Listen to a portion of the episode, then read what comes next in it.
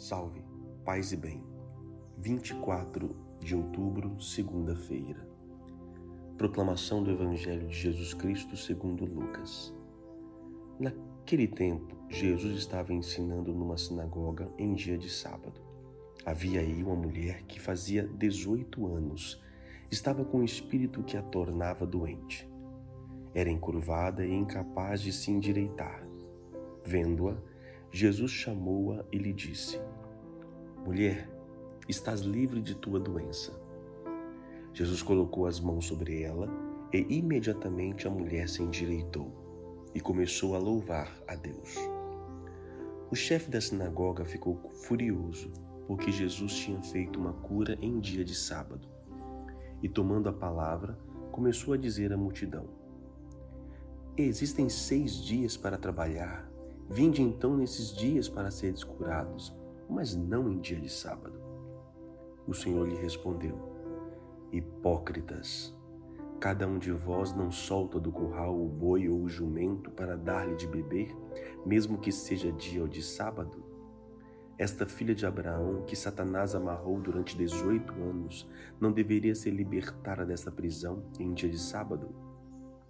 Esta resposta envergonhou todos os inimigos de Jesus, e a multidão inteira se alegrava com as maravilhas que ele fazia.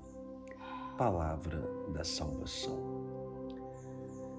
Aparentemente é uma cura, tranquilamente, uma pessoa, de uma mulher que estava adoentada, que olha que no final ela sai da categoria de doença e fala de possessão.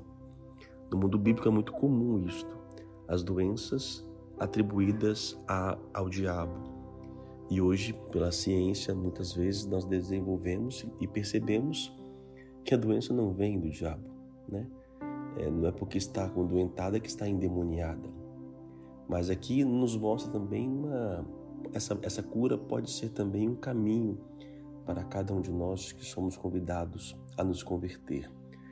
Porque primeiro nós temos ali uma mulher de 18 anos, ou seja, ela está na maturidade, uma pessoa que já está bem crescida. Só que esta pessoa cresceu doente, cresceu torta. Ela, então a vida inteira dela foi torta. E ali, quando o próprio Cristo chega na vida dela, chama. Então Jesus vê e chama a cada um de nós e diz para nos libertar mulher, está livre da doença. Ela então se endireita. Então, muito mais do que algo físico, é um caminho espiritual. Às vezes crescemos tortos, né? vivemos por outros caminhos. Quando não é o caminho de Deus, é caminho torto, gente. Então, não está certo, não está endireitado. Então, o Cristo nos convida, nos toca, nos chama e nos coloca em prumo. E não importa aqui o dia, aí vem o, o fariseu preocupado, o chefe da sinagoga, né? preocupado em detalhes, esquecendo aquilo que era o mais importante. Os detalhes, as leis, elas compõem a nossa história. Nós precisamos das leis. Para realmente, se não tivéssemos lei, nós veríamos uma anarquia. No próprio paraíso havia uma lei, não, comungar, não comer do fruto daquela árvore. Então, a lei era necessária. Só que a lei maior há de ser o que? O amor. Sim, temos leis, temos rubricas a seguirem, mas acima de tudo, a principal é o amor. Às vezes, pelo amor, eu vou ter que desrespeitar algumas leis humanas não como uma rebeldia, mas atitudes de amor. Aquele chefe da sinagoga não conseguiu ver, ele parou na, na margem, não no essencial. Por isso, é, para que nós possamos nos endireitarmos, nós temos que sair um pouco da lei e entrar no espírito. Vai dizer a palavra que a lei mata, o espírito é que vivifica. Então devemos pedir mais a graça do Espírito. A você que é muito perfeccionista, a você que gosta muito das coisas muito certinhas, cuidado, porque senão você pode se machucar muito facilmente e as pessoas estão próximas a você. Por isso deixa Que a graça de Deus, o Espírito possa vir sobre você. Peça sempre o Espírito de Deus para que não possa se perder pelo caminho afora e não perceber aquilo que é essencial da vida, que é o amor. Oremos.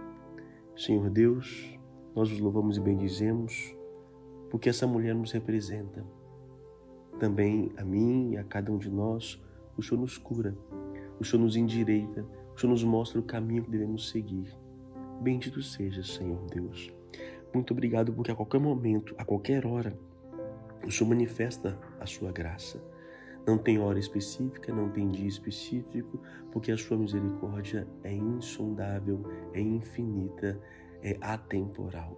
E nós os louvamos e bendizemos pelas graças. E vemos suplicar também, Senhor, que o Senhor possa continuar a nos endireitar, curar de nossas doenças, nossas enfermidades, expulsar do nosso coração tudo aquilo que não vem de vós. Eu vos suplico pela vossa misericórdia, derrame a vossa graça. O Senhor esteja convosco, Ele está no meio de nós. E que Deus te abençoe, o Pai, o Filho e o Espírito Santo. Amém. A palavra hoje é hipocrisia. Cuidado com a hipocrisia. Vá ao essencial.